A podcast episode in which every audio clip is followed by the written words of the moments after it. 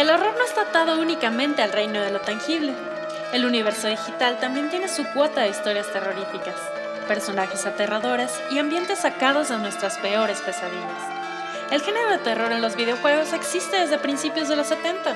Nos ha acompañado a través de diferentes plataformas y nos ofrece la oportunidad de luchar contra las fuerzas del mal o formar parte de las huestes del infierno y ser malvado, aunque sea por un rato. La dimensión alterna. Bienvenidos al cuarto episodio de La Dimensión Alterna, un podcast dedicado a temas sobrenaturales, lo extraño, lo macabro y su influencia en los videojuegos, la literatura, el cine, la música y la cultura pop. Mi nombre es Ale Morando y seré su guía en los terroríficos pasajes del mundo digital. Y exploraremos su reflejo en tu imaginación y las diferentes expresiones de la cultura pop. En esta era moderna, en la que asustar al público es tarea difícil, títulos como Fatal Frame, Silent Hill o Dead by Daylight han demostrado que el horror, como un zombie de Resident Evil, sigue regresando una y otra vez para llenar nuestras pantallas de sustos memorables y momentos tétricos. Acompáñenme a explorar la historia y evolución de un género que ha trascendido generación tras generación y que es mi favorito personal, el del terror en los videojuegos. Tal vez uno de los primeros videojuegos de terror fue Killer Shark de Sega, estrenado en el año de 1972, en el que los jugadores debían vencer a un terrible tiburón gigante armado con una sencilla pistola. El juego fue tan popular que apareció brevemente en la cinta Jaws de Steven Spielberg. Unos años más adelante, a inicios de la década de los 80, Atari estrenó Haunted House para su consola 2600. En el juego, los usuarios recorren los pasillos de una oscura mansión tratando de recuperar diferentes objetos. No era precisamente aterrador, pero marcó un hito al mostrar en su portada a personaje principal rodeado de telarañas y con la mirada cargada de miedo, en una época en la que los videojuegos eran menos violentos y más familiares. En 1983, Wizard Video Games estrenó la adaptación de Halloween, la cinta dirigida por James Carpenter. Gracias a su banda sonora y glorioso gore en 8 bits, el título capturó la esencia del filme y sus muertes brutales e inesperadas. Para 1985, la era dorada de los arcades, llegó Ghost and Goblins, una obra maestra del side-scroller creada por Capcom, que se convirtió en un clásico instantáneo en el que Sir Arthur deberá vencer a una horda de criaturas de la noche, como demonios y zombies, para rescatar una princesa. Fue tal su éxito que el juego ha sido adaptado a otras plataformas como el NES y tiene versiones móviles. Fuera de las salas de arcade y en sistemas caseros como la Commodore 64, Jason Burgess hizo de las suyas en Friday the 13th The Computer Game, en el que los jugadores deben escapar del asesino sobrenatural en Crystal Lake. Otro juego de terror a destacar de la época fue Mad Doctor de Creative Sparks, en el que podías crear a tu propio monstruo al estilo Frankenstein y asesinar a los habitantes de la villa en la que se encuentra tu laboratorio. Otro videojuego que asustó a más de un jugador de la época y fue mi primer acercamiento al género fue Uninvited. Estrenada en 1986 en la Apple Macintosh, esta aventura point and click nos lleva a recorrer una casa abandonada para encontrar a nuestro hermano perdido. Lo que distingue este título de otros estrenados en la época fue que supo jugar con las emociones de los jugadores, gracias a su genial narrativa, provocando un continuo sentimiento de pavor y angustia mientras exploramos cada rincón de la casa. Recuerdo que la música y algunos de los personajes del juego me provocaban pesadillas cuando era niña, pero bueno, ya desde entonces me gustaba asustar. Ese mismo año, Ubisoft Entertainment Software estrenó Zombie, una aventura en primera persona que combinaba acción y aventura con un toque de Dawn of the Dead de George Romero. Ambientado en un centro comercial, sus protagonistas deben sobrevivir y evitar a toda costa convertirse en no muertos. Cabe mencionar que fue el primer videojuego de la marca y tuvo una versión remasterizada en 2012 para Wii U denominada Zombie U. Ya casi al final de la década, en el año de 1988, Namco se alejó de sus raíces de arcade con el estreno de Splatterhouse, en la que el protagonista es un estudiante que se disfraza como Jason Burgess y busca a su novia perdida en una vasta mansión. ¿Le suena familiar? Tal vez es porque bebe de la fuente de Manic Mansion, un título point and click de LucasArts, donde el protagonista y sus amigos deben explorar la casa de un científico loco para encontrar a su novia. En el caso de Splatterhouse, como su nombre lo indica, el nivel de gore fue muy alto para la época, al grado que causó un buen grado de controversia, mientras que en Maniac Mansion se maneja un estilo más cómico y menos aterrador. Para la década de los 90, los videojuegos de terror tomaron diferentes direcciones. Gracias a la evolución de los shooters en primera persona, los títulos de aventura y exploración en tercera persona y la llegada de más demonios, monstruos y zombies a nuestras consolas. Uno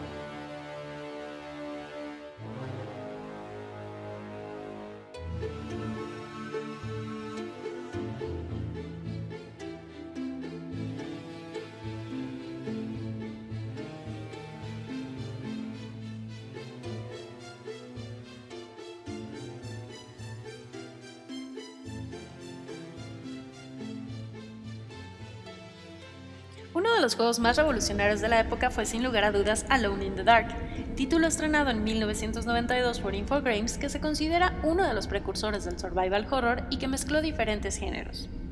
Alone in the Dark nos lleva a seguir los pasos de Edward Carnby, un detective que investiga la misteriosa muerte de Jeremy Hartwood en su mansión. El guion del juego está inspirado en las novelas de H.P. Lovecraft y contaba con gráficos en 3D que eran una novedad para la época. Además, de un gameplay que inspiró la creación de juegos como Resident Evil, ya que debes interactuar con varios objetos, resolver complicados acertijos y pelear contra monstruos que te persiguen por toda la casa. Años más tarde, en 1993, mientras Jurassic Park dominaba la taquilla y Nirvana conquistaba la audiencia, The Seven Guest vendió más de 2 millones de copias, a pesar de estar rodeado de controversia por los temas adultos que abordaba su trama e introdujo novedosas gráficas en 3D, además de ser el primer videojuego del género en venderse en formato CD-ROM. En 1995 destacaron Fantasmagoria de Sierra Online, I Have No Mouth and I Must Scream de Dreamers Guild, el primero por excesivo uso del motion video y el segundo por sus referencias al terror psicológico, la tortura y la locura.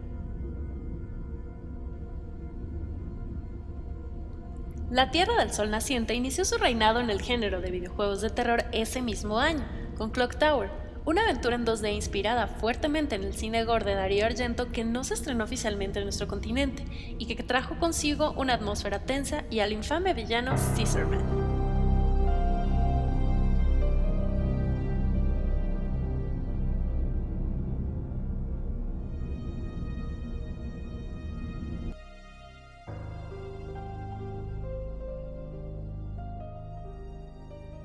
Pero fue en 1996 cuando Resident Evil o Biohazard en Japón fue estrenado por Capcom, dando origen a una franquicia que se ha mantenido en el radar por más de dos décadas.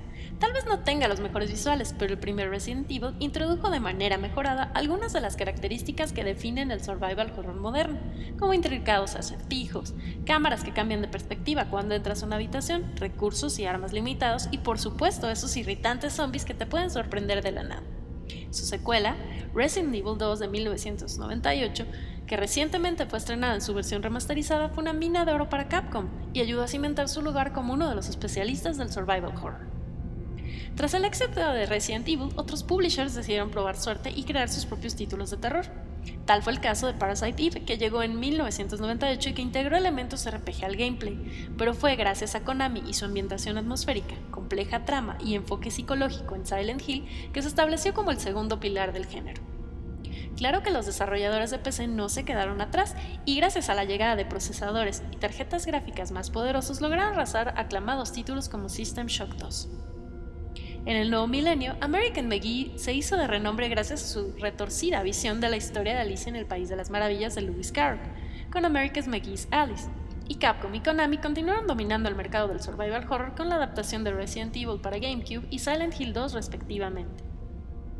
Las leyendas tradicionales japonesas, cargadas de aterradores personajes y tétricas atmósferas, sirvieron de inspiración para Fatal Frame, título de PlayStation 2 conocido como Siren su natal Japón, que nos ofreció los mejores sustos del género y que en lo personal disfruté mucho gracias a su innovador sistema de juego, en el que tu única arma es una cámara oscura, un aparato que te permite ver los fantasmas y capturarlos, ya sean hostiles o pacíficos.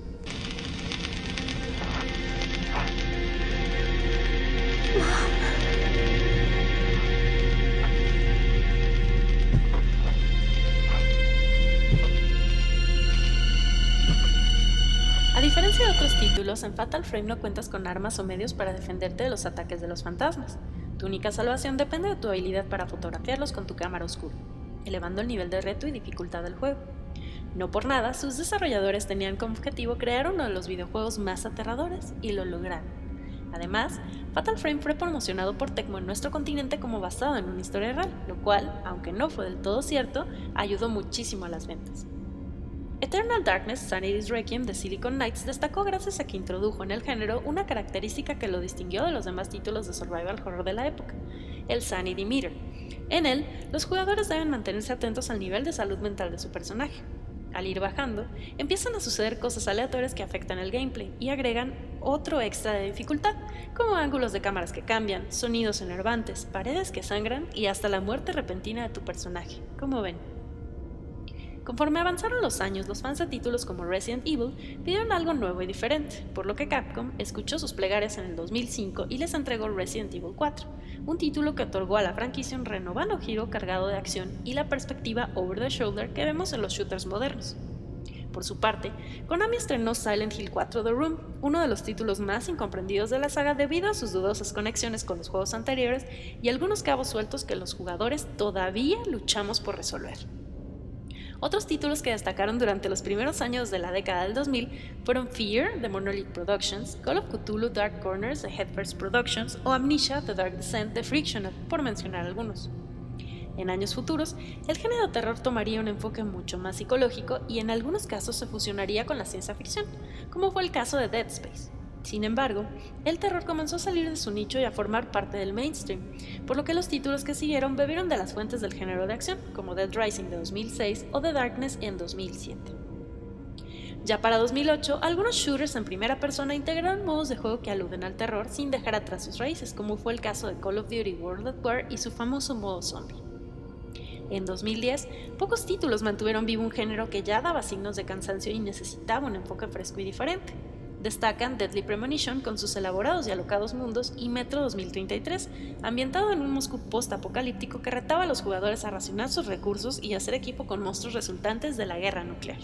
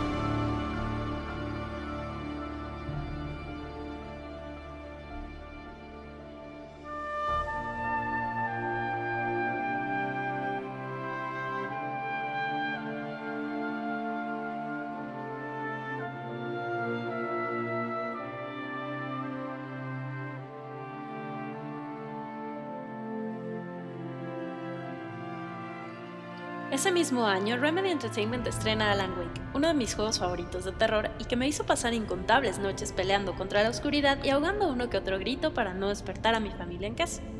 Recuerdo que lo jugaba con las luces apagadas y audífonos para tener una experiencia mucho más envolvente. Además, está inspirado en mi autor favorito, Stephen King, y como dato extra, incluye una cita del escritor en el diálogo de apertura. ¿Qué más puedo pedir? Alan Wake cautivó a la audiencia por su estructura parecida a la de una serie de televisión, su música compuesta por Petri Alonso y su trama en la que un novelista de terror tratará de resolver el misterio de la desaparición de su esposa y luchará contra las fuerzas de la oscuridad que, curiosamente, se encuentran ligadas a la trama de su última novela, la cual no recuerda haber escrito. Armado con una linterna y en algunos casos con armas de fuego o bengalas, Alan nos lleva al límite, ya que al igual que Fatal Frame, a ratos te hace sentir completamente indefenso al no contar con recursos para luchar contra tus enemigos. Otro dato curioso de este juego es que incluye homenajes a cintas como The Shining y a las series de televisión Twin Peaks y The Twilight Zone. Pese a la llegada de consolas de nueva generación, el género de terror se vio un tanto estancado, debido a la falta de títulos destacados o novedosos a excepción de Silent Hill Downpour, Rise of Nightmares, Alice, Madness Returns o Dead Rising 2. Por otro lado, Slender, The Pages, basado en la leyenda urbana de Slenderman y estrenado en 2012 por Parsec Productions, fue de los pocos juegos de terror que dejó huella en los fans, ya que trajo nuevamente consigo algunas mecánicas clásicas del survival horror como la falta de armas, resistencia física limitada y el infame Serie Limiter. El jugador debe recorrer páginas mientras explora el mapa y evitar a toda costa toparse con Slenderman. Además, este juego ganó un premio Golden Joystick Award en esa categoría. Claro que más adelante llegaron títulos como The Last of Us, Dead Island y Metro Last Light, que nos dieron uno que otro buen susto, pero que no se consideran como juegos de terror en sí. Otro ejemplo es Bloodborne, videojuego de rol y acción perteneciente a la saga Souls y estrenado por Form Software en 2015, en el que sus ambientes góticos inspirados en Drácula parecen sacados de una pesadilla, además de contar con una banda sonora que te hiela la sangre y enemigos que, además de ser muy difíciles de vencer, también pueden asustarte y provocarte uno que otro mal sueño. Dead by Daylight, estrenado en 2016, es un juego multijugador que trajo innovación al género, gracias a que puedes encarnar a uno de los asesinos seriales del cine más icónicos como Jason Voorhees, Freddy Krueger, Leatherface o Michael Myers, como ven. Por otro lado, Hellblade, Senua's Sacrifice, a pesar de ser considerado como un título de aventuras, nos ofrece una experiencia completamente aterradora ya que nos ponemos en los zapatos de una persona que padece psicosis. Estrenado en 2017 y desarrollado en conjunto con psiquiatras, mantiene un nivel de terror psicológico que aumenta conforme avanza la trama y momentos completamente terroríficos. Otros juegos destacados de terror que se han estrenado en años recientes han sido Devil Within 1 y 2, Until Dawn, Transference, Five Nights at Freddy's, Resident Evil 7, Friday the 13th The Game Remodeled, Tormented Fathers, Blair Witch, basado en la película de terror del mismo nombre, Outlast 2 y Days Gone, por mencionar algunos. Además de PT, el juego de terror de Kojima y Guillermo del Toro que nunca fue, o los demos de Allison Road o Visage.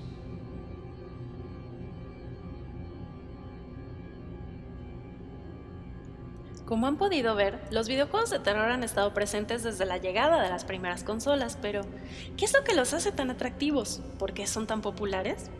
De acuerdo con un artículo publicado por la New York Film Academy, el público ama los videojuegos de terror porque ofrecen, entre otras cosas, un rush de adrenalina. No hay nada como ser perseguido por entes sobrenaturales o avanzar un corredor oscuro y abandonado para sentirte vivo. Estos juegos tienden a ponerte en un estado vulnerable, en el que, tras vencer a monstruos más fuertes que tú, obtienes un sentimiento de triunfo y eleva tu autoestima. Además, los juegos de terror son accesibles para todo público, a diferencia de otros géneros donde necesitas un nivel de habilidades bastante alto para poder destacar, como los de pelea o los shooters multijugador, en los títulos de terror solo necesitas de tu ingenio y si sabes manejar un control ya puedes jugar de inmediato. Por otro lado, otra de las razones por las que los videojuegos de terror son tan populares es que tienen buenas historias, con argumentos y personajes que rivalizan con series y películas, demostrando que pueden ser igual o mucho más aterradores, ya que aprovechan al 100% la narrativa, efectos de sonido, banda sonora y personajes, creando una experiencia completamente inmersiva y difícil de superar en la actualidad. Cabe mencionar que sagas tan populares como Silent Hill, Resident Evil y Alone in the Dark han sido adaptadas al cine, con ciertos cambios en los personajes y trama, obviamente, siendo Silent Hill la que se mantiene más fiel al material original, además de existir en novelas y cómics que enriquecen aún más el universo de dichos videojuegos y los llevan más allá de nuestras consolas y computadoras. Cuéntenme, ¿cuál es su videojuego de terror favorito? Por favor, déjenlo en los comentarios y compartan su experiencia en este género que continúa evolucionando y provocándonos pesadillas. Muchas gracias por acompañarme en este cuarto episodio de La Dimensión Alterna. Si te gusta, no olvides compartirlo y estar pendiente de futuros viajes a mundos lejanos. Yo soy Ale Morando y esto fue La Dimensión Alterna. Buenas noches. La Dimensión Alterna.